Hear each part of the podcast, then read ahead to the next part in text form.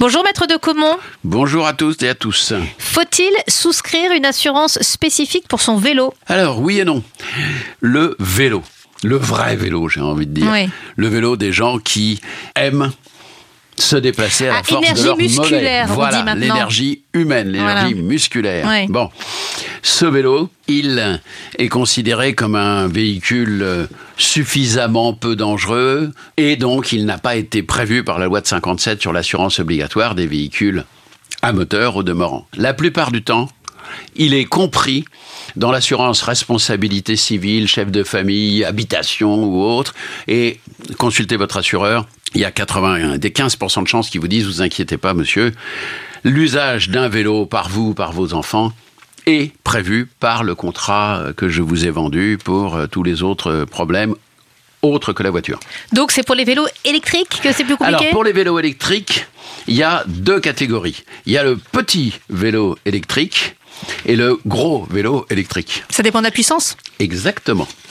En l'occurrence, si le vélo ne dépasse pas 250 watts de puissance et la vitesse de 25 km heure maximale par construction, même chose, pas d'assurance obligatoire. D'accord. Vérifiez quand même bien auprès de votre assureur s'il s'aligne là-dessus et qu'il n'y a pas de problème.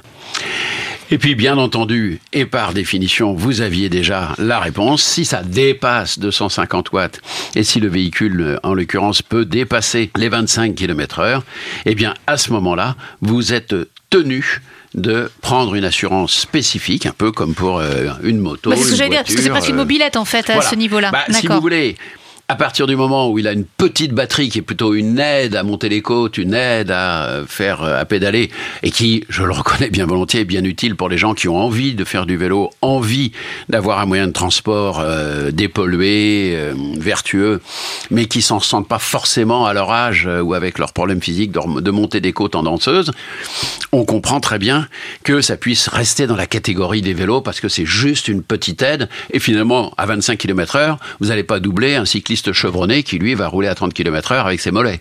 Bon, et c'est logique aussi de dire qu'à partir du moment où on a un vélo cargo, où on a des choses qui sont effectivement surpuissantes en termes de batterie, à ce moment-là, nous nous rapprochons tellement d'un cyclomoteur, par exemple, Oui.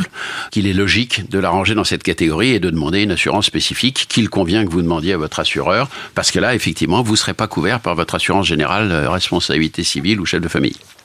Merci beaucoup maître de Comont et on peut retrouver sans cesse de nouvelles informations sur nos droits d'automobiliste euh, sur votre site internet dont l'adresse est maître-2-comont.fr. À bientôt maître. À très bientôt.